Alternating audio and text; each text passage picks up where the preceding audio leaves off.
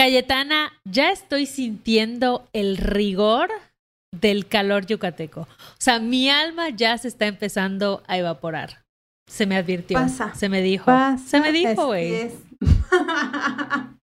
Pero es que es parte de adaptarse, güey. O sea, tú tienes que tener eh, paciencia, porque así son los cambios, ¿no? Tienes que un poco escuchar a la cuerpa, qué necesitas comer, hidrátate. Mucha no hidratación. ropa, ¿no? O sea, como que siento que cambiar de clima y cambiar de escenario en donde pues vas haciendo tu día a día requiere de muchos cambios y en esos cambios también requiere sobre todo de paciencia, ¿no? Y de escucharte y pues, güey, echarse más piñas coladas, a igual de señoras. ¿eh? No, qué bonito mensaje, Calle. No, pero sí, definitivamente sí, cambia tu rutina. Sí cambia. Y el ritmo, ¿no? Y no sé, está haciendo todo un viaje. Pero bueno, que se goce.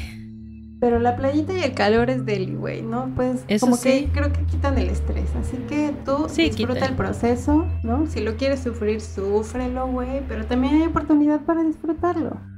Lo estoy gozando, lo estoy gozando. Cada gota de sudor. Bienvenidos a Corriendo con Tijeras. Un podcast con dos gurús de nada. Yo soy Cayetana Pérez. Y yo soy Alegreda. Y hoy tenemos invitada. Claro que sí, Cayetana. Invitada. Vamos a pedir- Invitada. ¿Quieres pedir tú el redoble o lo pido yo? Por favor, aquí la máster de redoble y la más fan eres tú, así que por favor, adelante, genial. pídelo Genial. porque te la mereces. ¡Ay, gracias! Voy a pedir un redoble de tijeretazos para la fabulosa Masta Cuba. Aquí se empieza la gozadera. ¡Eh, eh, eh, eh! ¿Cómo estás? Bienvenida. Hola chulas, bien, un poco ahí en shock. Hace unos, hace un ratito me trataron de asaltar aquí por mi casa y estuvo un poco, No mames. un poco fort, pero estoy Uy. chida, estoy chida. Más bien fue el susto como de que me agarraron así en una moto dos chavos y todo- No todo- todo manches, bien, no ¿ibas caminando? nada. Sí, tra- traía a mi gatita con la transportadora porque la fui a llevar a su spa para que la bañaran y, y como que venía, de repente sentí una moto que se subió a la banqueta, pero en mi cabeza fue como pues, una moto que viene a entregar un paquete, ¿no? O sea, como que, Claro. y que me empiezan a jalonear la cangurera y unos chavos también se dieron cuenta y gritaron, ¡Eh! y yo empecé a gritar como loca y pues ya, no se llevaron nada, se, se fueron. Pero eran dos morritos, o sea, chavititos en una moto así. Pero sí, como que llegué y me dio el shock y todo, ya después ya lloré un tantito, luego ya mi Claro, pareja, Sí, mi pareja me alimentó. Ventílalo, sí. Pero todo Qué chido. fuerte, ¿no? Sí, Como- más bien, como que más bien ya voy a andar al tiro cada que veo una moto, porque pues es modo Mm. superandi, ¿no? Entonces, Claro, sí, son de esas experiencias que te dejan como súper eléctrica, ¿no? Así como que sientes el vacío en el estómago y luego es así como la temblorina de ¿qué acaba de pasar? ¿Qué acaba de pasar? ¿Qué acaba de pasar? sí, está, está Ay, cabrón. pero qué bueno que estás bien. Sí, estoy chida. Ya ahorita estoy más tranqui también, ya necesitaba comer también, entonces como que ya, ya aterricé, dije, todo está chido, no me voy a traumar. Todo, todo bien, así todo bien. Ay, pues bueno, con esas fuertes declaraciones vamos a empezar este episodio. Así todos así de wow, wow, wow. Para que vean, Amix. Siempre tenemos emociones fuertes en Corriendo con Tijeras. Oye, Masta, pero cuéntanos un poquito sobre ti. Aquí tenemos esta política en la que nos gusta que la gente que viene al podcast se presente a sí misma, a sí misma, a sí misma. Entonces, cuéntanos quién eres, qué haces, cuál es tu signo zodiacal, tu color favorito, Pues, los nombres de tus animalitos. Ay, sí, ¿cuántos tienes? Biografía, mi biografía. pues me llamo. Bueno, mi el nombre año de- artístico- sí, soy del 88, soy acuariana, ascendente Ah, Leo. Ok. Este. eh, tengo 34 años ahorita, los cumplí ahora en febrero. Me dedico al rap desde hace más de 16 años. Es como el camino que elegí, así como hacer música. Eh, tengo dos perritas y tres gatitos que son mi amor, mi amor y mis consentidos de todos los días y los quiero mucho. Afro, Nina, Cia, Yuna y Lluvia son como pues mi familia, ¿no? Mm. Este, mm, soy artesana también, me dedico a hacer joyería en madera, soy educadora hip hop, me dedico a dar talleres de rap para mujeres y talleres de rap para adolescencias, también talleres mixtos. Este, soy vegana, me, me gusta el color turquesa, eh, soy zurda, tengo ahí como cosas curiosas, tengo muchos talks. Ay, wow.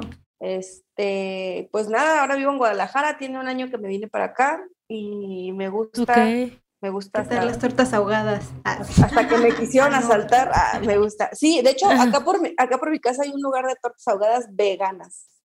Así que... Ah, lo que te iba a preguntar, ¿existe ya el platillo de torta ahogada vegana? Cuéntanos, ¿qué tal? Claro. ¿Te recomiendas? Sí, sí, pues hay un lugar acá que se llama Jamaica, que es buenísimo. Ahí quien venga a Guadalajara o quien escuche que estén guanatos, vaya a Jamaica y tienen unas tortas ahogadas súper chidas de chicharrón de soya. Muy buenas, así muy, muy buenas. Sí, ya pues acá nosotros ¿Y dónde, en la casa ¿dónde vivías antes? Yo vengo de Ciudad de México, o sea, yo soy queretana, yo nací, soy queretana ah, y, y, anduve como entre varios lugares y así, pero los últimos tres años los viví entre Toluca y Ciudad de México, eh, todo 2021, perdón, todo 2020 en pandemia, este, en CDMX, y luego 2021 me vine a Guadalajara en marzo, y ahora ya cumplí un año acá, y pues acá me gusta un buen, me gusta mucho como el clima, me gusta la gente, me gustan los lugares, me gusta que no hay tanta gente como en Ciudad de México, o sea, ya me estaba volando la cabeza allá. Ajá, entonces ahorita como que digo, bueno, siguen habiendo, como que es un DF chiquito, entonces como que sigue habiendo el mismo cotorreo, pero, pero con menos banda, ¿no? Sí, andamos en el movimiento. Yo siento que mucha banda a raíz de la pandemia se, se movió, se movió donde estaba. Bueno, Calle se fue, yo me, me, fui también de la Ciudad de México. Sí, pues sí. Salimos corriendo. bueno, Hoy sí, no, no, sí, yo también. Ya, ya tocaba, ya tocaba. Se había cumplido el ciclo. Sí, sí. Y qué cañón, ¿no? Que es como de justo como buscar eh, lugares en donde puedas encontrar menos como personas, ¿no? O sea, como que un ambiente como mucho más tranquilo, ¿no? Creo que en eso también como coincidimos igual. Ale también como buscar espacios en donde puedas igual sentir un poco más de libertad de movimiento, creo que también eso es este clave igual en estos tiempos de pandémicos y de cosas raras que están pasando en el mundo. Oye, Masta, cuéntanos un poquito sobre cómo fue tu acercamiento al rap, al hip hop, o sea, cómo empieza esa historia para ti. Pues yo vengo, o sea, yo recuerdo todavía la otra vez hablar con mi carnal y le digo que de Navidad me, regalaron cuando tenía 12, me regalaron el de, el de Arjona el del problema. Ajá, ajá. Y Fuertes declaraciones. Sí, o sea, eso era, el, me regalaban el unplug de Alejandro Sanz, uno que tenía ahí ese güey hace un buen de años, el de, el de Britney Spears, o sea, como que siempre he sido, de, fui toda chica cabal, linda, Litzy, Cairo. Ay, eh, en mi, bienvenida al club. y aún los sigo escuchando, pero ya con otras gafas, ¿no? Ahora los escucho como para claro. en el tiempo, pero pero justo eh, soy hija de MTV, entonces en MTV fue el primer video que yo vi, fue el de Tiro de Gracia, que son un grupo chileno, y una canción que se llama okay. Verdadero, entonces como que me prendió tanto que rapearan tan rápido, o sea, como que me volvía loca. A partir de que escuché esa canción, porque es una canción que traigo mucho juego de trabalenguas y así, como que me gustó okay. mucho, a los dos días ya me la sabía de memoria y me encantaba como repetirla y sentir las palabras tan rápidas en mi boca, entonces de ahí empecé a buscar más como rap que tuviera este juego de palabras. Ajá. Y fue como mi acercamiento, primero fue, tuvo que ver me, meramente desde lo sonoro, o sea, como me gustaba cómo sonaba, me gustaba que jugaba con las palabras, no me fijaba tanto como en la letra, ¿no? Ya conforme fui creciendo, pues evidentemente ya le fui tomando más conciencia y más seriedad, pero también, este, no sé, eso lo escuché a los entre los 12 y los 13 y, los, y a los 14 okay. escuché por primera vez a una mujer que fue Anita Tijoux cuando ella tenía un grupo no. que se, wow. llamaba, se, llamaba, Maquisa, que era un grupo de los 90, era ella y dos vatos. Entonces cuando escuché primero, por primera vez a ella, como que inmediatamente entendí que, ah, ah, cabrón, yo también lo puedo hacer, ¿no? O sea, como que siempre había estado viendo vatos en MTV. Claro. Y el día que veo a Anita, digo, ah, también yo puedo darle a esto, ¿no? no nada más tengo que aprenderme la letra de estos manes, sino yo puedo como construir una letra a los 13, 14, 15, ¿no? Entonces, eh, ya escribía desde siempre como cuentitos, así, me acuerdo que escribí mi primer libro Ajá. cuando tenía como 11 años y mis hermanos cagados de risa porque yo bien emocionada se los di. Y, y, cuando lo leyeron, ja, ja, ay, yo tengo así la imagen, yo en la cama con la almohada encima, chille, chille, chille, y ellos, ay, no. y ellos cagados, este no mames, Fabiola, ¿cómo esto? Que no sé qué, y así, era mi libro. Se llama Genova, Genova o Genoveva, era la historia de una chica, ¿no? Y bueno, ahí empecé a escribir como mis primeras letras y, me, y entendí pues que el rap rima, que al final toda la música rima, en su mayoría todas las canciones de lo que sea pop, lo que sea, pues traen una rima porque es lo que hace que estéticamente pues haya un balance, ¿no? Y suene bien.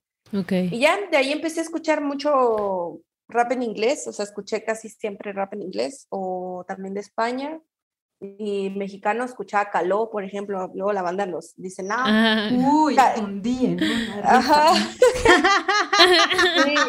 Igual luego la banda dice que, que Caló no es rap, pero es que es, es, el pionero y es lo que a nosotros nos llegó, aunque no nos guste y queramos de, ¿cómo se dice? negar nuestra, negar nuestra, este, nuestra, nuestro origen, ¿no? La cruz.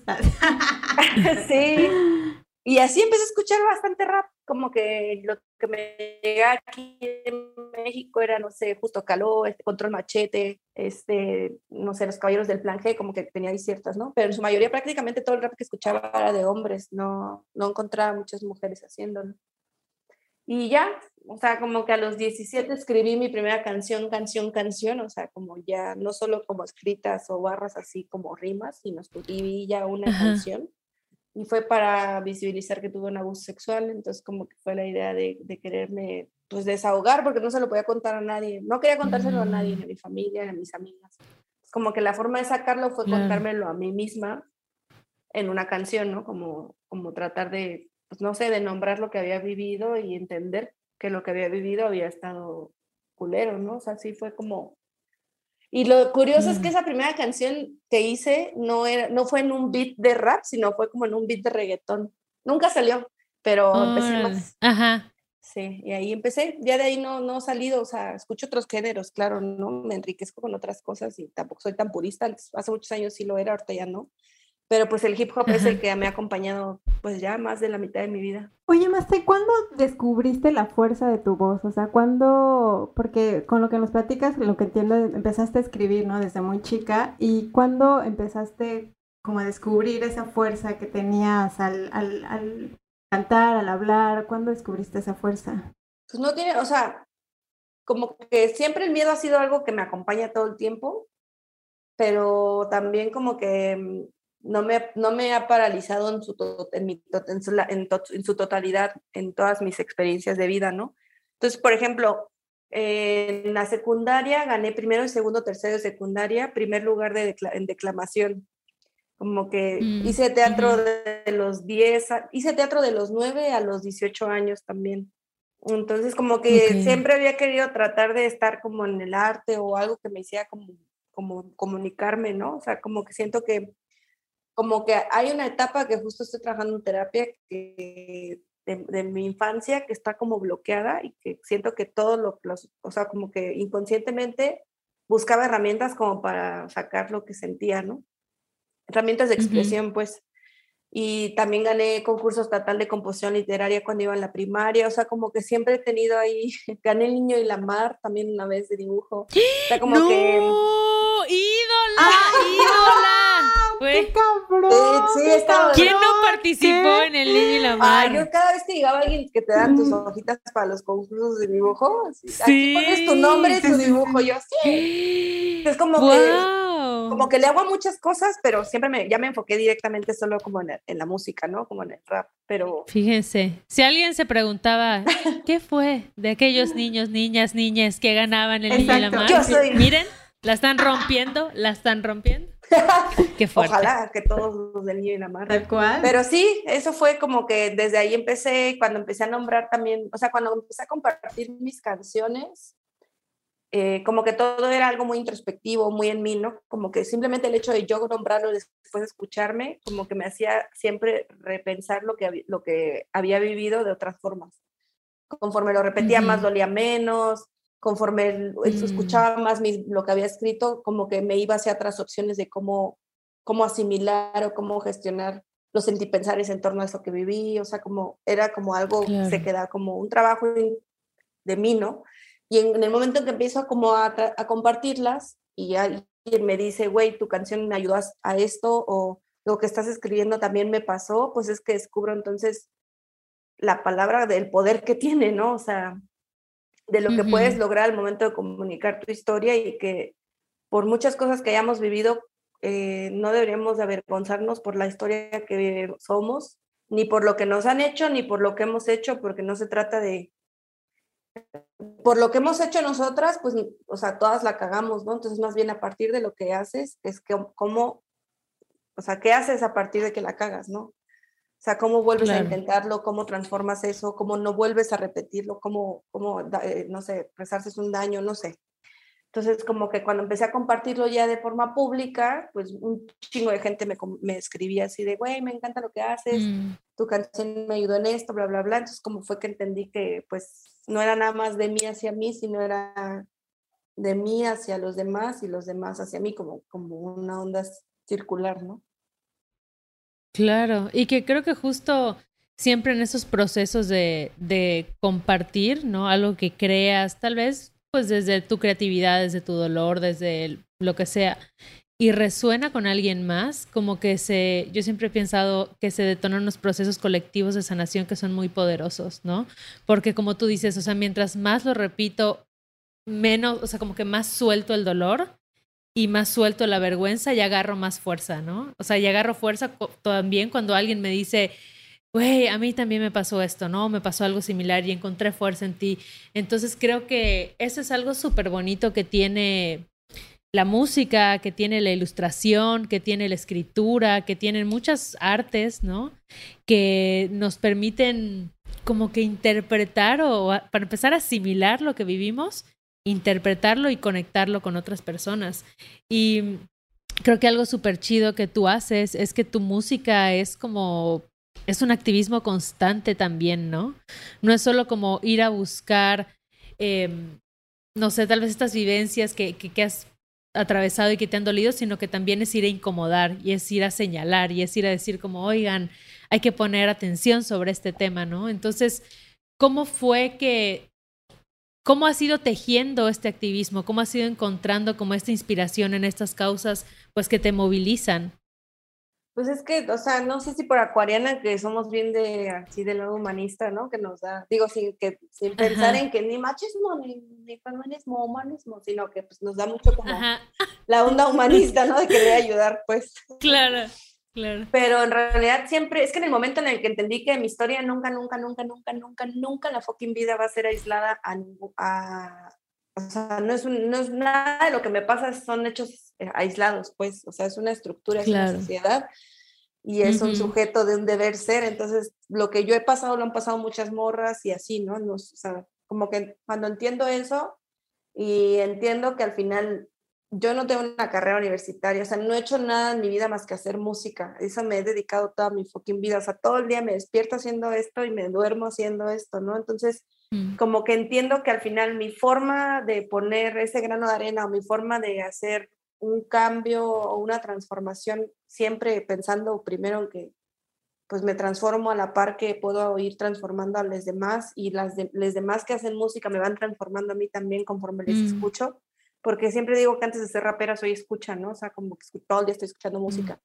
Entonces, en realidad, como que darme cuenta que, que, que tengo un privilegio, o muchos, ¿no? Este, que es ser escuchada. Y ese privilegio me trae una responsabilidad, que es qué chingo estoy diciendo. O sea, no, o sea, como que ya me escucho un buen de banda, ahora qué mierda estoy diciendo, no voy a venir a decir que, claro. que yo perreo sola, ¿no? O sea, me voy a decir cosas que para mí tienen más, más, más peso, o sea, cosas que están pasando y que si no se nombran, eh, se siguen normalizando o se siguen naturalizando a tal grado que de repente pues se vuelve hasta un, no sé, ¿no? Como un entretenimiento. O sea, ayer hablaba con uno de mis roomies eso, como de repente notas por muy trágicas que veamos en, la, en, el periódico, en la televisión. O sea, la emoción nos dura un día, porque al otro día hay otra nota que hace que se te olvide que asesinaron a no sé cuántas mujeres, hace que se te olvide que asesinaron a 22 personas en el partido, hace que se te olvide, ¿sabes? Entonces es como que, como el mundo está, es un mundo, como que la base de esta estructura es la violencia. Y existe en todos lados, ¿no? O sea, la gente que come carne está reproduciendo violencia, le gusta o no, y si no se quiere hacer responsable, pues es su pedo, ¿no? Pero, o sea, me refiero a que ahí está, o sea, la autodefensa también es violencia. Para mí es una, una violencia justificada y con toda la digna rabia de, de hacer uso de ella, pero sigue siendo violencia, ¿no? Entonces, como que cuando entiendo eso, que tengo un privilegio, que tengo un poder con mi voz, y digo un poder no como de que yo me posiciono sobre alguien más, sino como tener este privilegio, pues, y esta herramienta que descubro que puedo usar para hacer cosas que tengan que ver con, con, con, traer otras perspectivas de la vida o con traer otras opciones, ¿no? Como una otra contracultura de lo que ahora hoy es el rap. Este, pues entonces ahí, pues ahí estoy todos los días, ¿no? Como pensando así, ¿qué me indigna? ¿Qué quiero decir? ¿Qué me atraviesa? ¿no? Y sobre eso es que escribo. O sea, nada, ninguna de las letras que escuchen mías, pues tienen que ver con que me siente así, ahora es que escribo, mm, ¿qué está de moda? No, es más bien como, güey, me está pasando esto y tengo que escribirlo, ¿no? Claro. Que justo eso era como que mi, mi, siguiente pregunta era como, ¿esa inspiración es como la vida misma? ¿Eso podrías como decirlo? O sea, como, como ¿de dónde encuentras esa fuerza para justo agarrar, no sé, un papel o un lápiz y sacar como toda la emoción y toda esa experiencia que estás viviendo? Como, ¿de dónde sacas esa fuerza, no? Porque muchas veces eh, eh, el, el, hablar, ¿no? Cuesta como trabajo, ¿no? El expresarte, porque muchas veces pues hemos sufrido como justo el, el, pues el no ser escuchadas, el ser ignoradas. Entonces, ¿de dónde sacas esa fuerza para, es, para expresar? No sé, es como, como que literal, así sin romantizar, pero es que si no hiciera yo esto que hago, tal vez no estaría viva. O sea, como que lo necesito, necesito escribirlo, necesito compartirlo, necesito hacerlo, convertirlo en canción, o, no, o sea, como que es algo que, y eso no, no sigue, o sea, claro que me da miedo exhibirme porque al final hacer música y hablar, es, más, es muy fácil hacer música superficial y, y banal que no hable de cosas ni introspectivas ni profundas ni exhiban tu ser. O sea, cuando ya, pues creo que cuesta más trabajo ya ponerte en un lápiz y una pluma y contar, me hicieron esto, o yo la cagué en esto, yo herí, yo lastimé, yo, ¿sabes? Entonces siento que al final yo digo, pues sea lo que sea, es lo que hay. Y esa es como mi filosofía, es lo que hay, es lo que soy y al final no, esto que soy tampoco es como un absoluto, soy un, soy un sinfín de, de, procesos que están sucediendo conforme pasa el tiempo y mañana no soy la misma que están viendo ahorita, entonces, y nunca lo voy a hacer, entonces como que en el momento que entiendo eso, pues también comprendo que al final, pues mi música se vuelve infinita porque mis procesos son, también lo son, ¿no? Entonces, es, es pues la fuerza la traigo porque sí, la neta sí soy una morra bien, o sea, como que con todos los miedos y las inseguridades, no sé, a veces me dicen, ay, Cuba, ¿qué pasa? Ya tienes 30 y no te da la crisis y yo siento que conforme más grande me siento más sabia, como la, abuela, abuelita, la, mm. la, época como el árbol. La abuela Sauce. o sea, como, ajá, como que siento que al final, pues sí, me han pasado un chingo de cosas bien culeras, la he cagado un chingo de cosas bien feas, he dañado a mucha gente, mucha gente me ha lastimado, me he quedado con muchas veces queriendo pedir perdón, me he quedado con muchas disculpas que no me han llegado, o sea, como que al final trato de seguir, seguir sí o sí, porque el tiempo no se detiene, o sea, el otro día sigue el pinche sol saliendo, que bueno, no sale el sol, nosotras, nosotras giramos, pero seguimos dando la, la vuelta y tengo que continuar, ¿no? Entonces, como también todo el 2021 empecé un proceso de terapias que para mí fue muy, muy fuerte y fue como ya como quitarme ya todo lo que traía, como el caparazón y todo esto de, de estar cargando con cosas que ya quería dejar ir, ¿no? Entonces ahorita, por ejemplo, todas mis, mis rolas están haciendo mucho desde la introspección y la sanación. Y también esta es mi etapa, o mm. sea, o sea, quién sabe, cuando ya esté en otra etapa hablaré de otras cosas, pero siempre creo que he mantenido como la línea en cuanto a en, cuanto al balance entre lo personal y lo colectivo, porque al final sí, pues hace que estés hablando también de, un sistema que está, que, está aquí todavía liderando, ¿no? Claro. Y además qué importante igual compartirlo, ¿no? O sea, tú como, me encantaría que nos cuentes un poco de tu labor como educadora, como qué cambios, ¿no? Ves y cómo a través de lo que tú enseñas puedes darle herramientas a otras personas para igual defenderse o para igual encontrar esa fuerza en su voz o para simplemente poder hacer una catarsis, ¿no? Con todos estos sentimientos que a veces nos rebasan. Entonces, ¿cómo ha sido tu experiencia como educadora? Porque yo pienso que es algo que ahorita igual, en este podcast apoyamos el ser señoras, nos encanta ser señoras alternativas. Y ahorita yo pienso mucho en eso, o sea, en que, en que tengo muchas ganas de compartir estos saberes y aprender igual de los saberes de personas mucho más jóvenes que yo, ¿no? Entonces me encantaría que me cuentes un poquito sobre eso. yo creo que como que también es algo que lo he estado entendiendo, o sea, no importa qué edad tengas ni quién seas, siempre puedes compartir. O sea, todos somos maestros y aprendices todo el fucking tiempo, o sea, así te, te, dediques a enseñar algo, tampoco te sabes todas, no mames, y también sigues aprendiendo en el camino. Entonces, entender que al final el hacerte maestra de algo, el sentirte que puedes enseñar algo, no es un pedo de ego, ¿no? No es un pedo como de, ay, sí, sientes que te las sabes todas. Es más bien un pedo de generosidad y de reciprocidad, decir, güey, esto me está ayudando sí o sí, con, con, las herramientas que tengo y como lo sé hacer, lo voy a compartir.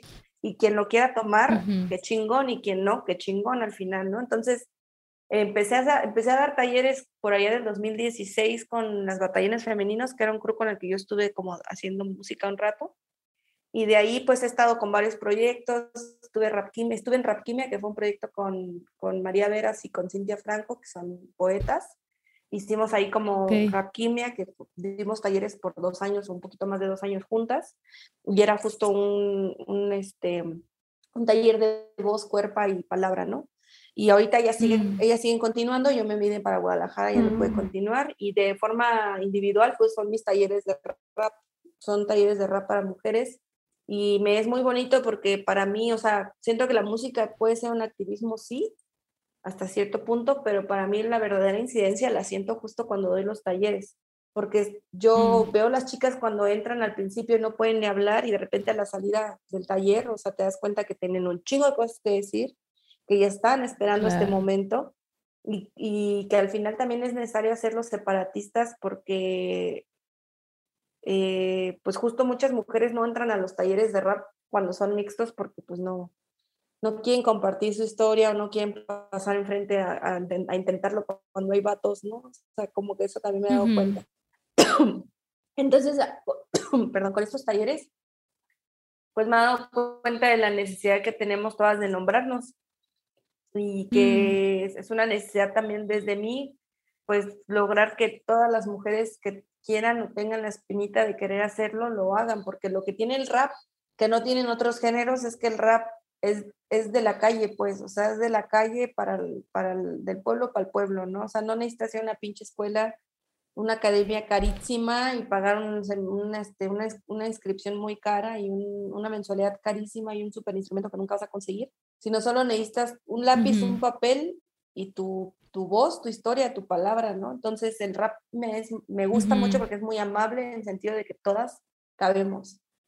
Entonces, este, siento que al final eso para mí es importante, que, que entrego herramientas de escritura y herramientas de, de, pues de, despejeo, como de decir, güey, si yo pude, lo puedes hacer tú, o sea, yo no tengo nada especial, no mames, soy una morra con un chingo de traumas, este, y que caga y mea, y que entonces puede hacer, o sea, que también tiene un chingo de miedos y, ¿sabes? Entonces, si yo lo puedo hacer, ¿por qué no lo puede hacer cualquier morra? O sea, porque tampoco son competencias, ¿no? No es la idea de que lo quieres hacer y también desde dónde y para qué, ¿no? O sea, porque si quieres ser famosa y así, pues ahora sí que pues ahí métete mejor a un, no sé, a un workshop de marketing o a ver cómo haces que te conviertas todo en un producto, pero si lo que tú quieres es nombrar lo que has vivido y si lo que tú quieres es sanar y lo que quieres es contar tu historia y lo que quieres simplemente es intentarlo, pues entonces, o sea, cualquiera puede hacerlo, ¿no? Cualquiera. Y me parece muy bonito poder tener el privilegio y las herramientas que he ido adquiriendo en estos años que estoy haciendo y que al final me quedan muchas más herramientas por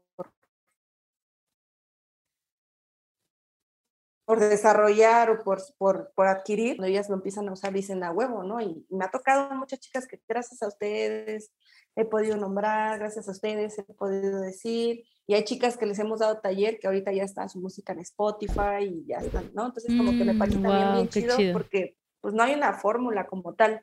Igual en la industria sí, hay ciertas cosas que tienes que hacer, ¿no? Que para que la gente se dé cuenta que existen todas esas mamadas, pero en realidad para lo que es tú rapear y tus cosas y para ti, pues no necesitas mucho más que intentarlo, eso es todo.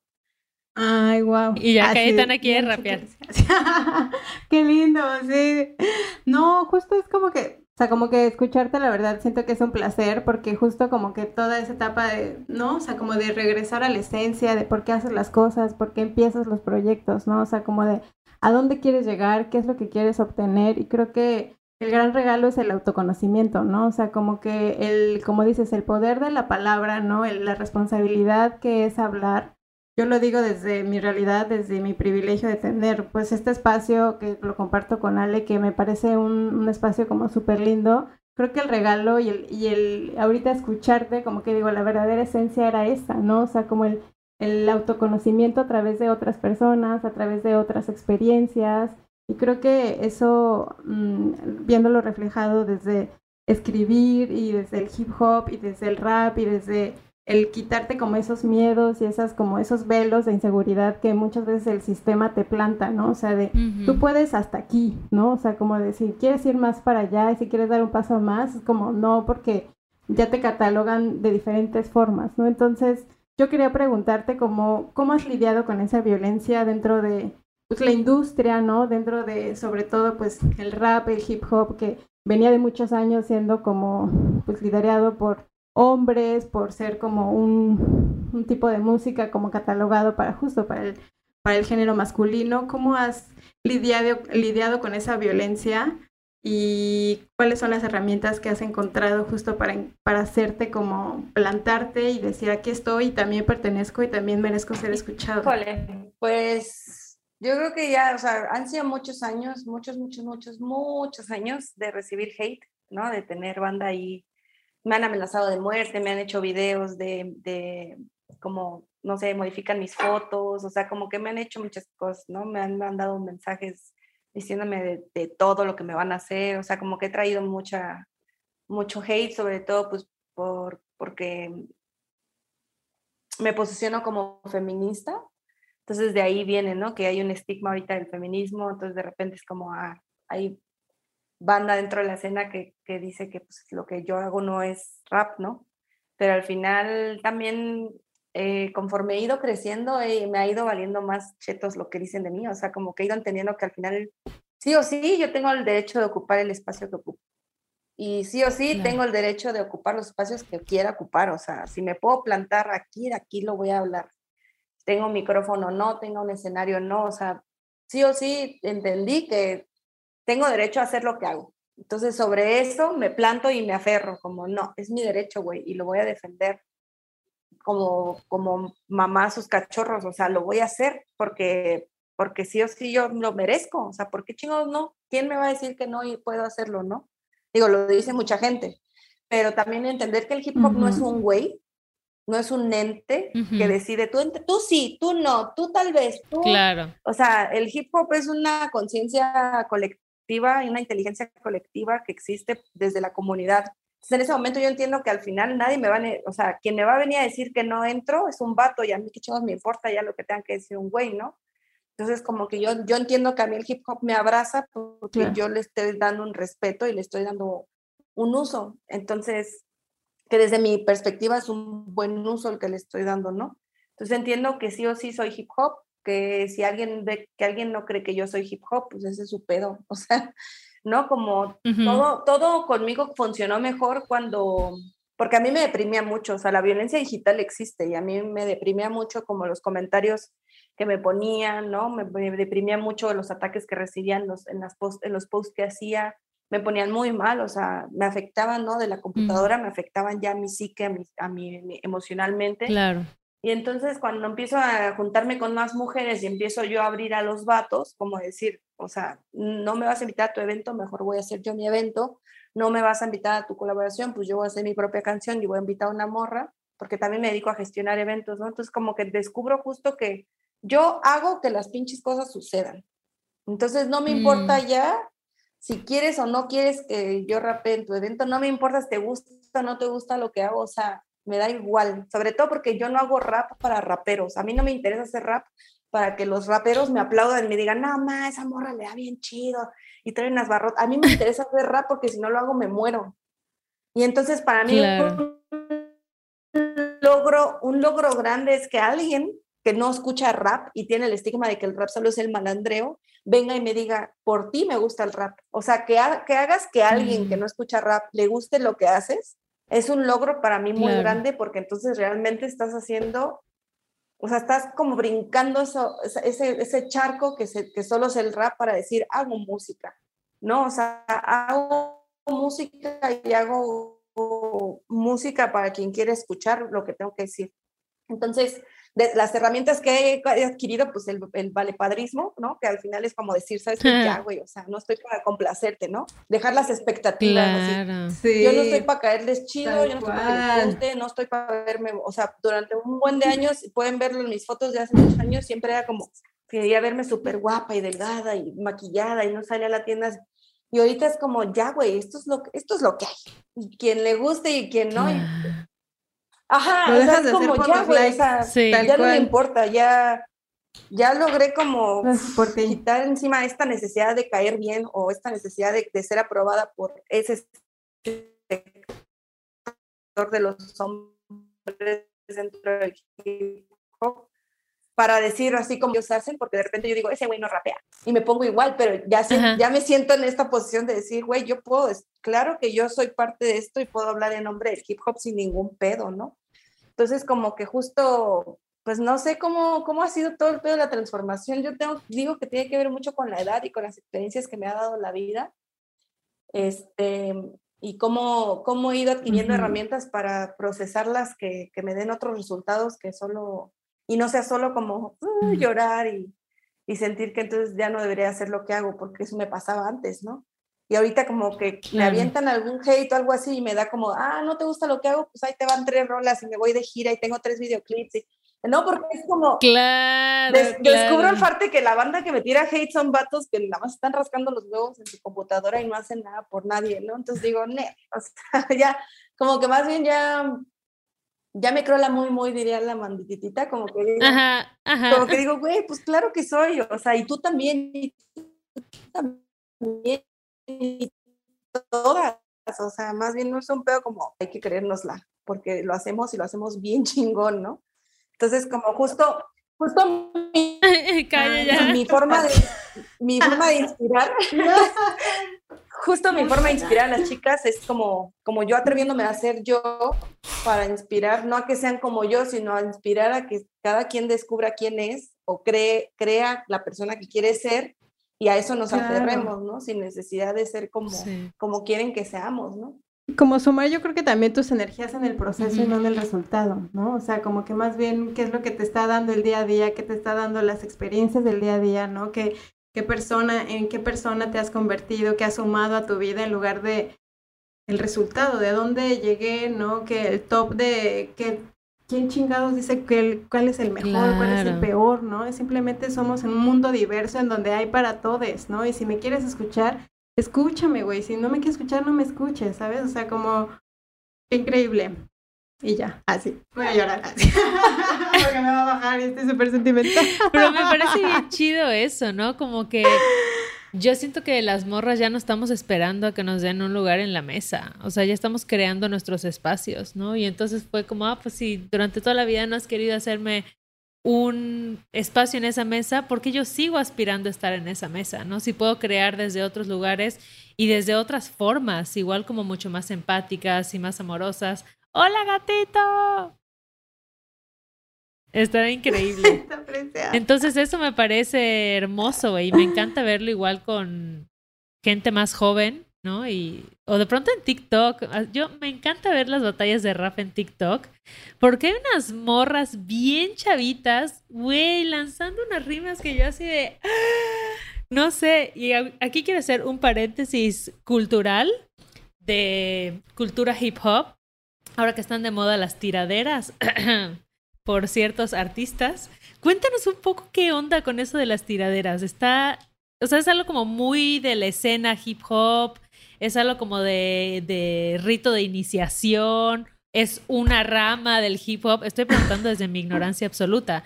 pero porque sí veo que es algo que sucede cotidianamente, como estas batallas de rap. Pues es que en realidad, o sea, la competencia sí es parte del hip hop, ¿no? O sea, como la pero también es resignificar la competencia desde una competencia sana. Por ejemplo, competir contigo misma. O sea, con tu versión anterior de ti a tu versión de ahora, ¿no?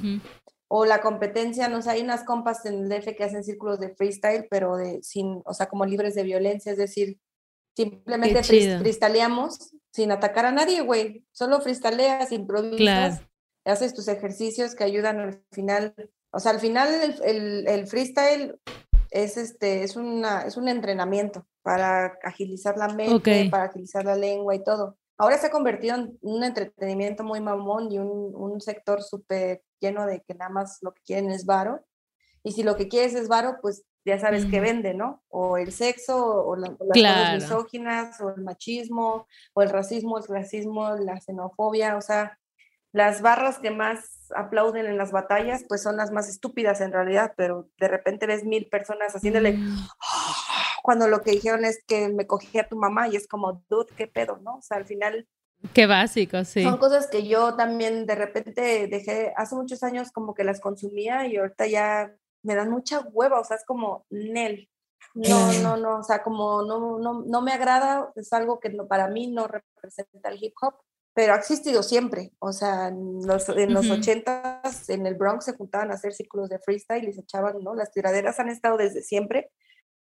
Y tanto en hombres como mujeres, o sea, efectivamente vienen más desde los hombres, porque es una actitud patriarcal en realidad, como el estarse midiendo la verga o el clítoris a ver quién puede más, ¿no? Entonces, al final a mí me da hueva porque se acaba, o sea, la neta, me da mucha hueva estar escuchando quién la tiene más grande o, o estas cosas, pero sí siento que se puede resignificar y que es algo que se tiene que reivindicar, o sea, como decir, ok, no, no hay pedo, güey, vamos a competir, pero pues desde otro lado, ¿no? Y con desde otras intenciones, como desde otras razones y sin dejar la, la diversión y el respeto y la unión, que al final algunos de los principios del hip hop son esos, unión, respeto, paz. O sea, se supone que el hip hop se crea como una cultura de paz. Y hoy en día el hip hop pues, se ha convertido en lo que, en lo que para lo que nació erradicar. Es muy loco, ¿no? Mm. O sea, como, se, crean, se crea una cultura de paz y hoy en día pues, pues, estamos viendo que lo que más pega es hablar de la vida gangsta, exotizar la violencia, seguir diciendo que, o sea, seguir ridiculizando y, y cosificando a las morras, o sea, como que al final son los contenidos que más están vendiendo.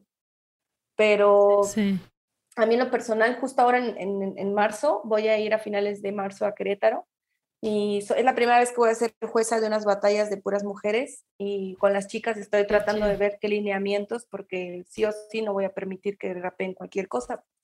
No por decirles que no puedan rapear, pero ciertos lineamientos que tengan que ver con el respeto y con, pues con no, no sacar mamadas como las, las batallas de hoy en día, ¿no? Entonces, es la primera vez que accedí a ser jueza junto con Ariana Puello, que es una rapera de España. Este, y pues me voy a aventar este tiro, ¿no? Pero en realidad, no sé, de repente las batallas las uso en mis talleres como ejemplo de lo que no está chido.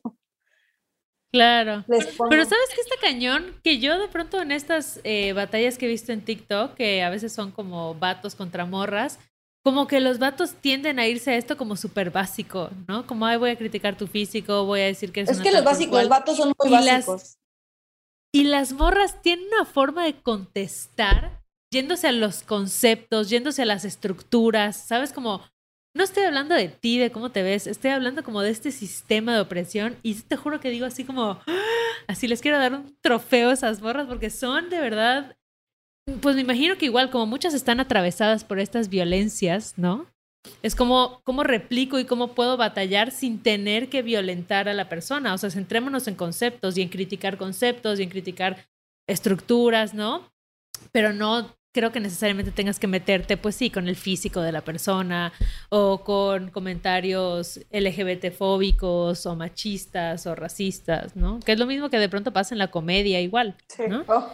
La comedia fácil es la que se va a criticar los mismos chistes que hemos escuchado desde hace mil años. Y entonces cuando la comedia creativa, ¿no? O sea, implica pues darle la vuelta, no irte a estos chistes como tan básicos. Sí, justo yo como que luego dicen, no, es que este güey es el mejor freestyler y así lo escucho y digo, está diciendo lo mismo que todos. O sea, el día que realmente te voy a aplaudir es el día que, que recurras a hacer lo que nadie hace, güey, que es usar claro.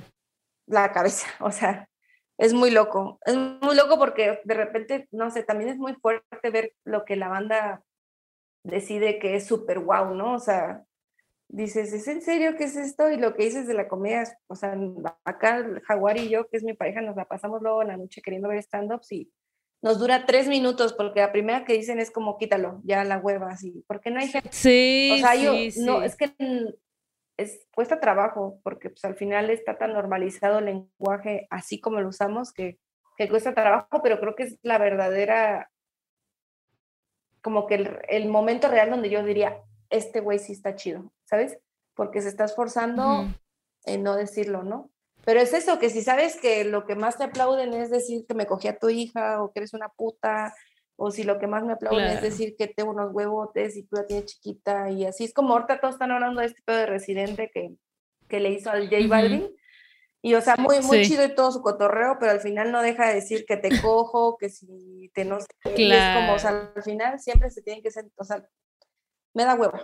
o sea, es, que es como, no sé, como que siento que también es banda que no quiero decir que es tonta porque en realidad saben, pero como sus intereses son otros, pues no les importa realmente generar un cambio, ¿no?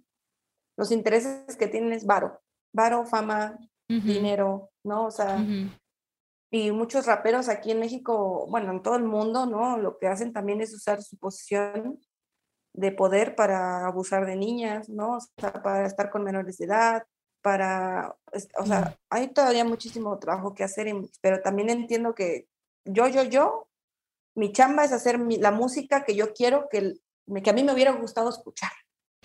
Ya mi chamba ya no es tan desgastarme en ir a educar un güey, ya mi chamba no es tan desgastarme en ir a hacer peleas en Facebook o de que no, tú no tienes la razón, estás bien pendejo, porque lo pendejo no se les va a quitar y a mí el coraje nada más me va a llegar a lo güey. Entonces, como que digo, ya lo que sí puedo hacer no es cambiar el mundo así, pero sí puedo hacer música que me gustaría que mis sobrinas escucharan.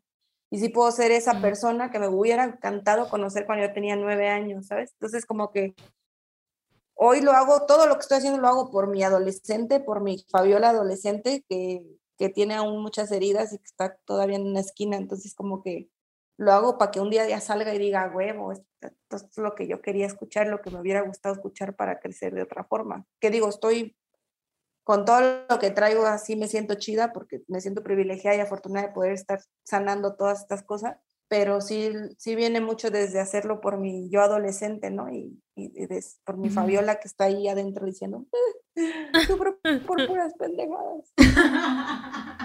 Sí. Pasa, hemos estado ahí. Oye, Masta, ya para, eh, bueno, agradecerte ya para cerrar esta hermosa plática. Eh, te defines como una eh, anti todo, ¿no? Anti todo lo que nos destruye. ¿Cuáles son estas cosas que nos destruyen? Híjole, pues que son un buen... o sea, como que... También tenemos tiempo así de... Las he, visto por veces. O sea, para empezar, creo que al final el mundo está creado para que lo primero que hagas es convertirte en tu propia enemiga y a veces hasta en tu peor enemiga, tú misma. Entonces, como que eso, como que se, como para mí que lo, a veces siento que quien más me ha lastimado ha sido yo. Pero también me he perdonado porque digo, bueno, no me lastimé con la intención, me lastimé porque son las formas que, me, que entendí que tenían que ser, ¿no? O sea, me, me, he lastimado diciéndome que estoy fea, que estoy gorda, que no puedo, que, que no sirvo para nada, que no soy suficiente, que nadie va a escuchar mi música, que pinto horrible, que me he visto horrible. O sea, es como que me, o sea, como que siento que a veces soy, pues, en ese sentido, digo, eso también es una forma de autodestrucción y que tiene una explicación.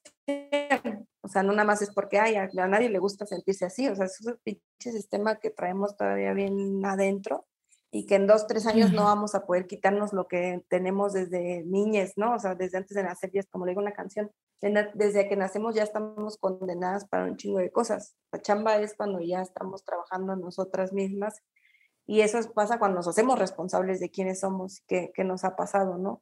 Porque mucha gente nos puede herir, pero la herida la traigo yo, entonces mi chamba sí es sanarla y cerrarla. Y mi chamba sí es trabajarla y dejar de victimizarme, sino decir, no, a ver, ya, me hicieron esto, sí, pero ya, güey, ahora qué voy a hacer yo para estar chida, ¿no?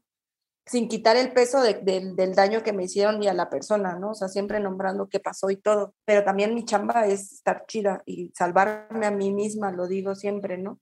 Entonces, pues, o sea, nos destruye todo el capitalismo, los alimentos, o sea, comer carne, comer alimentos procesados, nos destruye el, el ruido, nos destruye la ciudad, ¿no? O sea, nos desconecta bien cabrón la ciudad de, de todo, de la naturaleza, de quiénes somos, de respirar adecuadamente, de darnos un momento de cinco minutos de un chavazana en el piso y decir, güey, tengo que quedarme en la nada. O sea, como que siento que al final, anti todo lo que nos destruye, que es lo que pongo ahí luego en mi Instagram, de anti todo lo que nos destruye, pues es todo lo que no nos permite, pues, ser nosotras, crecer y aceptar quiénes somos y lo que hay, ¿no? Se dice que hay que hacer lo que se tiene con lo, lo que se puede con lo que se tiene.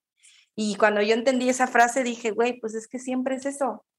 No hay una meta a dónde llegar, no hay como que, ah, ya llego aquí, todo va a ser perfecto, no mames, no. O sea, no, no existe, pues, correcto.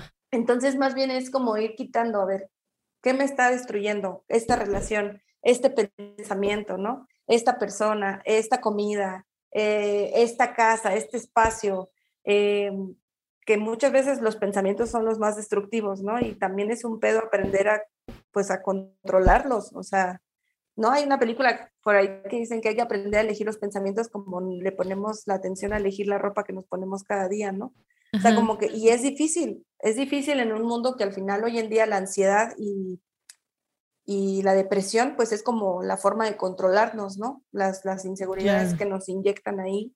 Y pues sí soy anti todo lo que no me permite ser yo.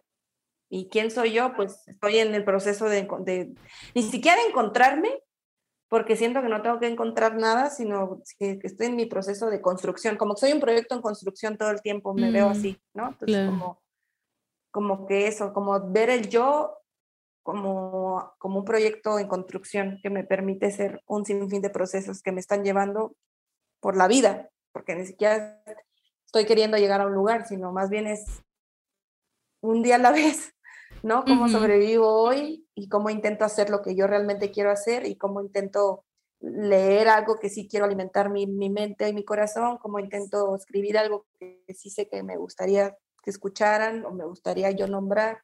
Entonces, pues siento que al final también es un privilegio lo que yo vivo, ¿no? Poder vivir de la música, poder despertarme y, y que lo que pienso es qué voy a hacer hoy, qué canción y así, pues es un privilegio muy grande. Entonces, pues agradecer todos los días eso y seguir luchando con todo lo que me sigue, pues a veces carcomiendo, ¿no? Es como que entender que yo puedo, o sea, yo tengo ese poder de, a ver, está esto que no me está gustando, ¿qué voy a hacer yo para salvarme de eso que no me está gustando, ¿no? Como, ¿Cómo puedo yo quitar eso que no me está gustando?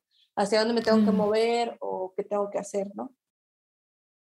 Tras. Y ahí suelta el micrófono. Así. ahí se los dejo, chavas. Exacto. Bye. Mic drop. no, qué chido, qué chido, Masta.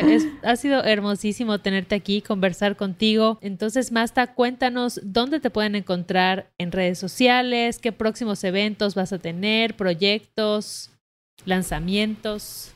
Eh, pues me pueden encontrar como Masta Cuba en Spotify, Tidal, Apple Music, Instagram, Facebook y todo. Masta Cuba, M-A-S-T-A, Cuba con Q, y mm, ahorita voy a estar, bueno, es que voy a andar en muchos lados. Voy a andar con René Gust y Ofelia Pastrana el 31 de, de, de ¿qué mes es este? De marzo. Eh, marzo. Acá en Guadalajara, el 19 voy a Playa del Carmen, el 26 voy a Querétaro, el 11, este viernes estreno una canción que se llama Plant Base, que es una canción que habla del veganismo y de, de, cuestionarnos qué estamos haciendo, ¿no? ¿Qué estamos comiendo? Es una canción con Prince Jaguar, que es mi compañero. El 8 de abril estreno Pasanar con Rena Brunet de Chile, que es una canción que para mí es súper importante porque es como todo lo que he estado viendo en terapia este año, como que lo empecé, lo hice canción y se llama esta canción Pasanar. Este, traemos disco para ya junio, estrenamos el primer disco, entonces yo estoy sin para, imparable. Ah, no, bueno. Agenda ocupada. Me encanta, me Sí, encanta. así que ahí anden pendientes para la banda que le interese como mi proyecto o mi persona. Y pues eso, yo la ando ahora sí como en modo imparable porque pues cada día me siento más segura de, de lo que hago y del piso que estoy sintiendo y la tierra en la que me estoy enraizando. Entonces, pues eso, no, no voy a parar de crear porque pues ya lo llevo haciendo tantos años, ¿por qué habría que detenerme ahora, no? A favor, a favor. ¡Sus caras, no!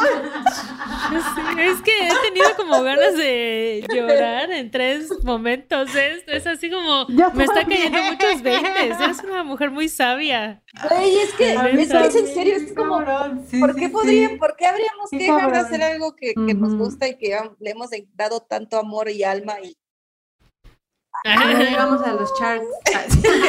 Maldito sistema. Y ahora sí. En este espacio adicional es donde se pone el chismecito bueno. a ver, Entonces, yo quiero saber, este ya es en la etapa del chisme. El nombre Masta Cuba, ¿de dónde sale? pues desde morrita siempre me gustó mucho el son cubano. Mi papá decía que me habían cambiado del Ajá. hospital. Así que es que esta nos la cambiaron. Porque aparte soy, yo soy muy morena y en mi casa ajá. casi todos son blancos, ¿no? Y Ajá. me decía, no, que la cambiaron. Entonces la bail- yo bailaba mucha salsa de bebé y de niña, de chiquita, ¿no? Y me gustaba mucho, mucho Fania All Star, así como que era mi favorito, Celia Cruz, como Willy Colón, como que era Mm. así, me gustaba mucho todo lo que tenía que ver también con, con el son cubano, ¿no? Como Buenavista, este, Omar Ah, claro. Portuondo, Compay Segundo, como que siempre fui muy Barbarito Torres, como que fui muy fan, o sigo siendo fan mucho de la música cubana. Y este, y a los 15 que empiezo a rapear, como ya un poquito más en forma, un día con mi hermano le digo, es que me tengo que poner un nombre, o sea, no me puedo quedar con Fabiola, porque pues yo veía que todos los raperos se llamaban Juan y su nombre artístico era otra cosa, ¿no? Claro, yo- claro. me tengo que poner otra cosa. Y mi hermano fue el que me dijo, ¿por qué te pones cubana? Pues ya es que siempre estamos molestando con eso, ¿no? Y dije, pero cubana no. Y ya, pues repensándolo, dije Cuba, como la isla, ¿no? Entonces yo, Cuba Ajá. es por la isla, le puse la Q como para que se viera con más Ah. caché. Y después Ok. tuve una racha de mucha traumación con las artes marciales mixtas y con todas las series de artes marciales, ¿no? Samurai Champloo, Afro Samurai. Este, me eché varias, varias películas también ahí viéndolas, entonces me puse en Facebook Masta por maestra. Y me puse Masta Cuba Ledesma. Conforme la banda me iba invitando a eventos, Mm. copiaban mi nombre literal como, como en el Facebook. O sea, yo siempre... Yo fui Cuba. La- es tal cual. Es que la, Ajá. la- en lo digital, ¿no? Se convierte. Yo en realidad solo era Cuba. lo Fui de Cuba de los 15 a los 24. Solo era Cuba. Ese era mi nombre como artístico. Ah, Después ya me empezaron a poner en el flyer Masta Cuba y los primeros dos flyers los mandé corregir como de, eh, amigo, es que soy Cuba, no soy Masta Cuba, ¿no? Y un día que vi un flyer y lo leí, dije, ah, chinga, pues sí, soy. Ah, suena chido. Y sí soy Masta, además. Justo dije, sí soy. Y, sí ¿Y por qué chido. no, Y ya de ahí me empecé a poner, o sea, ya me dejaron con el Masta Cuba y ya opté por tener este nombre, ya desde, el 20 desde los Órale. 24 más o menos. El nombre artístico. Sí, El ha estado chido. artístico. Ahora Chido. me gustó un buen, digo, ya me, me súper reconozco con los dos nombres, ¿no? O sea, por ejemplo, gente Claro. que casi no me conoce me dice primero Masta, porque es el primer nombre que Sí. aparece, ¿no? Pero toda la banda que me Claro. conoce hace años, pues soy Cuba, Cubita o así. Pero la mayoría Ajá. de la banda ahora que me conoce me dice, oye, Masta, ya con cualquiera volteo, así como, "Ah, pues sí, soy. Ajá, ajá. Sí, sí, sí, sí, me gusta Ya acostumbrada, ahora, tal cual. como, como que también hay varios artistas que han cambiado su nombre y eso, y siento que yo tengo, pues, la, no sé, como que me siento bien de que durante más de 15 años he sido esto y, y digo, me voy transformando y todo, pero mi esencia ahí, es, ahí está, ¿no? Oigan, y yo les quiero preguntar, ¿cómo las agarra este, este marzo, este año? ¿Cómo sienten el movimiento, la vibra, ¿no? Sobre todo por este tema que platicábamos al inicio de marzo, ¿no? Y el 8M, y el mes de la mujer, y qué piensas, qué vibras, cómo se sienten, ¿no? También eh, platicaba con Ale como después de un proceso de pandemia, con toda la locura que está pasando, que comentábamos en el, en el episodio de, del tema de la violencia, ¿no? De muchas, mucha masculinidad tóxica, ¿no? Que sigue como muy en- enraizada el patriarcado, o sea, ¿cómo, cómo vibran, este, pues más allá del marzo, como cómo van vibrando el movimiento sobre todo del ser mujer dentro de este sistema. Ah, no, bueno, ¿y con eso quieres cerrar? ¿Así? ¿Así la vas a lanzar? ah, bueno. Me repite la pregunta. Exacto. No, pues alto, ah, vibrando alto. Vibrando alto, hashtag empoderada. Todo bien, güey, o sea, yo la No, está cabrón. Ser mujer es una bendición, súper guay. Nos va, nos va súper bien, o sea, tenemos ya muchas oportunidades. No, o sea, la verdad a mí siempre me trae un chingo de sentimientos encontrados. Les decía hace rato, ¿no? Como marzo, el mes de la mujer, porque es como, me da mucho coraje ver que instituciones y hasta colectivas y de repente hasta los hombres se acuerdan que existimos y es como, no mames, o sea, son 11, güey, las que matan a diario, 11, así, 11. Y esa es la, la, cifra oficial, o sea, en realidad deben de ser muchas más, porque pues a poco crees que al gobierno le va a convenir realmente decir una cifra que sea cercana a la realidad. Entonces, al final, yo a veces siento miedo también por lo que hago, que me tengan bien checadita y que un día me vengan y me abran mi casa y me lleven, ¿no? O sea, también tengo que aceptar que a veces me da eso, como, como de pensar que me, me traen en la mira, ¿no? Este, a veces me da, también me da coraje la banda que quiere que trabajes de gratis, ¿no? Que, que sienten que el arte no es un oficio y que sienten que tú les que ellos te están haciendo un favor con darte un espacio para nombrarte y es como pues está cabrón. Está cabrón, ahorita México sigue siendo, o sea, la pandemia lo que aumentó fue más violencia, más más feminicidios, fue más abuso sexual, fue más eh, abuso a infancias también, abusos sexuales a infancias por los padrastros o los papás que viven y ya tenían que estar todo el día en casa. O sea, está cabrón, no hay nada que celebrar como siempre estamos insistiendo, ¿no? Es como, pues más bien es seguir recordando y seguir poniendo, no quitando el dedo del renglón de que esto está de la chingada y que tiene que estar cambiándose y que es una chamba de todos los pinches días porque todos los días sucede esto, o sea, no nada más es un día, ¿no? No nada más es una foto llena de glitter en morado y poniendo el puño arriba, o sea, no tiene que ver con nada de eso. Y también pues este mundo digital ahora lo que ha creado es eso, que, que hasta es una forma de entretenimiento, los masacres, las noticias, los feminicidios, las, las marchas, las, las, no sé, se me hace luego bien loco, ¿no? Como, a mí, yo cuando a veces saco rolas me dan cosas, ¿no? Como que ciertas dudas en cuestión como de que no, no quiero verme que estoy usando el movimiento con alevosía, pero de repente recuerdo también todo lo que yo he vivido, recuerdo que me han asesinado una amiga, recuerdo que esto es todos los días y que aparte es muchísimo más grande que yo, esto no va por mí. Entonces eso me hace saber que nada, güey, por más miedo que tenga, esto se tiene que decir y lo voy a decir. Y, que lo, y, lo, y lo ideal es que lo digamos todas las personas que podamos decirlo, ¿no?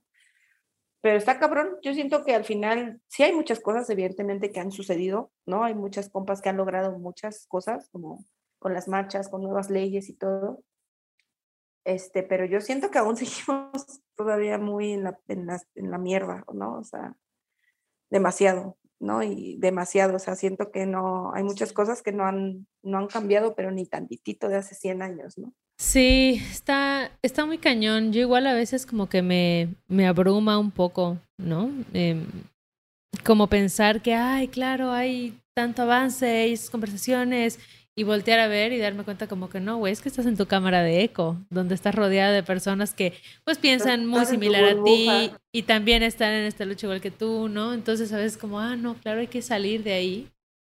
Pero igual estoy conectando mucho con, con el autocuidado y con la importancia como de estar bien nosotras, ¿no? Con esta idea de que pues nuestro primer territorio de lucha somos nosotras, o sea, nuestro cuerpo, ¿no? Y nuestra mente.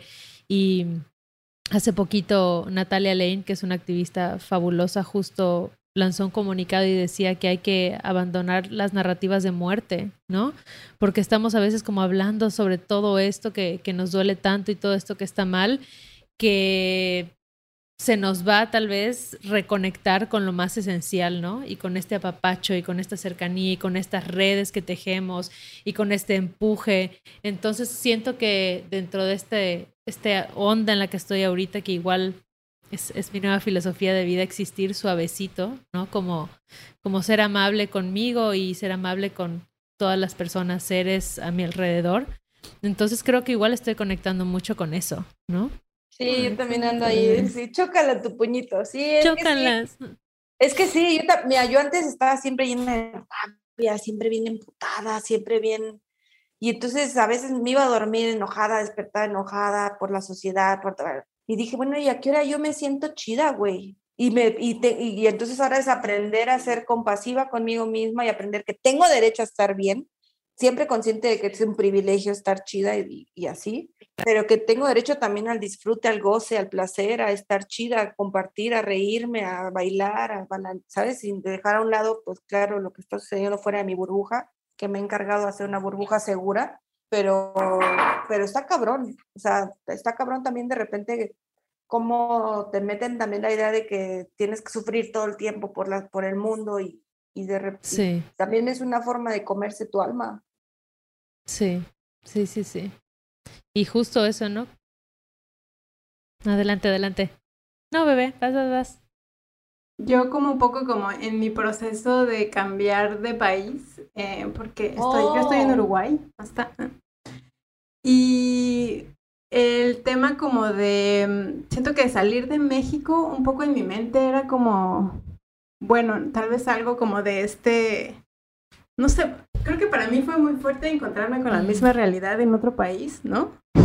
porque sigue siendo Latinoamérica, ¿no? Que eh, justo, o sea, como que siento que a mí me agarra muy bajoneada, ¿no? O sea, como que intento también cuidar mis espacios y mis procesos, pero creo que el ver esta, la misma realidad que se vive en mi país, ¿no? Y ver reflejada también en, en, país, en un país como es Uruguay, que es pequeño, que al final sigue siendo pues igual como bien eh, patriarcal, como bien machista, ¿no? Con, lo escucho en conversaciones en la calle, en cómo me miran en la calle, ¿no? Entonces como este pensamiento de no, te vas a un país chico, es mucho más tranquilo, ¿no? Seguro te vas a sentir más segura.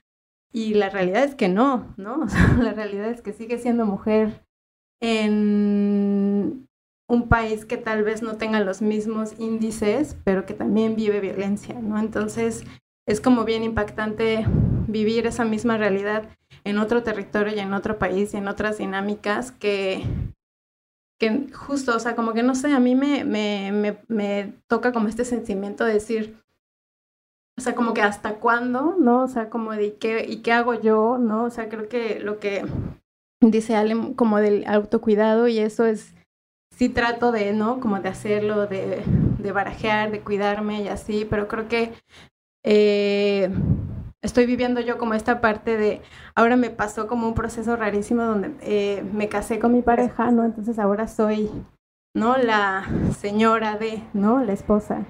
Y varias veces me ha pasado y lo comenté con él y me llamó mucho la atención que él no lo notara, pero le digo, es que, güey, ahora se acercan a ti primero, ¿no? Porque soy tu esposa.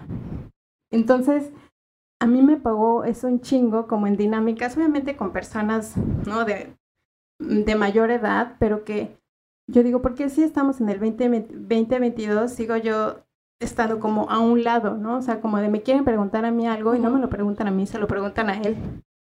Y yo como que me saca mucho de pedo de decir, güey, pero aquí estoy, ¿no? O sea, ¿por qué no me hablan a mí? ¿Por qué no me preguntan a mí si yo soy la que tengo que responder, ¿no? Entonces, inmediatamente como que esa dinámica que él no se da cuenta, que le digo, es que es tan clara, ¿no? O sea, es como tan clara esa dinámica, esa conversación, que tú no la notas, pero que yo la siento y que a mí me caga, porque es como, güey, estoy acá, si me quieres preguntar algo a mí, pregúntamelo a mí, ¿sabes? O sea, como de tener una conversación conmigo, seas mujer, seas uh -huh. hombre, seas lo que seas, ¿no? O sea, como que soy una persona. Entonces, eh, me ha pasado eso, como que estoy muy como justo, como bajoneada, como un poco como igual desesperada, ¿no? Como de ver tantas cosas, de ver lo mismo en todos lados, pero pues trato igual, o sea, como de cuidar de mí, de mi salud mental, de, de, de, de cuidar de mis espacios, ¿no? O sea, de las personas con las que me relaciono, entonces, pues a mí sí, justo como que me agarra un poco, un poco de decir, no sé, me siento en, como si estuviera 10 años antes, 20 años antes, no sé, o sea, como que siento un retroceso como muy cabrón en el proceso y ya no sé si como ese cansancio de decir ya. Pero yo creo que sí hay avance, sí hay, o sea, hay más avance que retroceso, quiero creer. No sé si estoy siendo muy optimista, pero siento que ya hay muchas cosas que al menos nosotros teníamos muy normalizadas, que la gente más joven está diciendo Nel, o sea, ya esto no está chido, ¿no? Entonces, pues, ustedes bebés que nos escuchan, ¿qué piensan? ¿Cómo se sienten? ¿Cómo están viviendo este mes, este año, este momento? Déjenos sus comentarios. Y pues les mandamos amor. Yo creo que igual eso es importante, güey. O sea, neta, cuando puedan, en un momentito que les nazca, si le pueden mandar amor a alguien, si le pueden mandar un mensaje chido, si pueden hacer algo lindo por alguien, güey, háganlo. O sea, porque, no sé, siento que esa buena hondez al final genera más buena hondez. Es una cadena ahí positiva y chida que nos puede pues dar un respiro ante tanta mierda que hay. Así ya todas molestas, güey, así de... Sí, mucho amor. El amor prevalecerá. Pero el amor prevalecerá. pues basta, muchas gracias. Gracias por acompañarnos, gracias por tus palabras, gracias por compartir un pedacito de tu historia con, con nosotras, nosotras, nosotros, con toda nuestra audiencia pues aquí tienes tu casa cuando quieras regresar. Gracias a ambas dos y gracias a toda la banda que está ahí, que sintonizó por audio y por video.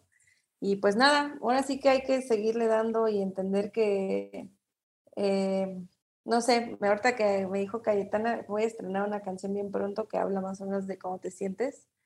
Y mm. te la voy a, te la voy a, pasar a ver si te ayuda, porque también yo luego hay días que siento que ya me quiero morir tiene una connotación así como de, ah, me quiero morir porque el mundo es cruel, sino a veces me da hueva como pensar que no va a cambiar nada. es, muy, es muy fuerte. como un poco qué hacer con ese desánimo, ¿no? O sea, como que entiendo la parte del optimismo y del amor y así, pero ¿qué haces cuando te sientes vivirlo, dejar, dejar transitarlo. Tienes que dejar que te habite de la verga, güey. Se va a ir, güey. O sea, es que entender que nada de lo que vivimos es eterno, o sea, como tú, dice por ahí una frase que tu situación actual no es tu, no, es tu destino final. Entonces también saber que ahorita te sientes mal, pues aprovechalo. Salen cosas también de esto. Y cuando te sientes bien, aprovechalo porque también salen otras cosas a partir de eso, ¿no? Entonces, pues siento que al final es dejarlo habitar y, no resistirte, porque resistirte es justo lo que hace que, que sea medio feo la transición de esa etapa, ¿no? Te puede Ajá. Tal cual. O tardes más en salir, ¿no? Que es como. Claro, es mal, pero claro. no, me, tengo que sentir. Decirlo también, como, no, como te la esa connotación entre bueno y malo, ¿no? O sea, solo hoy no, hoy no, hoy no estoy chida. Exacto. Y ya, y mañana a ver qué pedo. Pero hoy odio a todo el mundo y estoy chida odiando a todo el mundo, ¿no? Y mañana te vas a despertar amando a todo el mundo y abriendo tu ventana y cantándole a los pajaritos para que te vengan a limpiar tu casa. o sea, como que siento que al final es lo que hay. Tal cual. Sobre eso, lo que hay. lo, que, hay. ahorita es esto, pues ya, esto me rifo, ¿no? Ya. Mañana, mañana a ver qué chingón sale, pero ahorita si esto es lo que hay, pues ya ni modo. Tal cual. Ay, no, gracias. a ustedes por su tiempo y gracias, considerarme para esta plática tan chingona y para su programa y pues mucho éxito y espero que podamos coincidir pronto otra vez. Sí. Abrazos y besos a todos.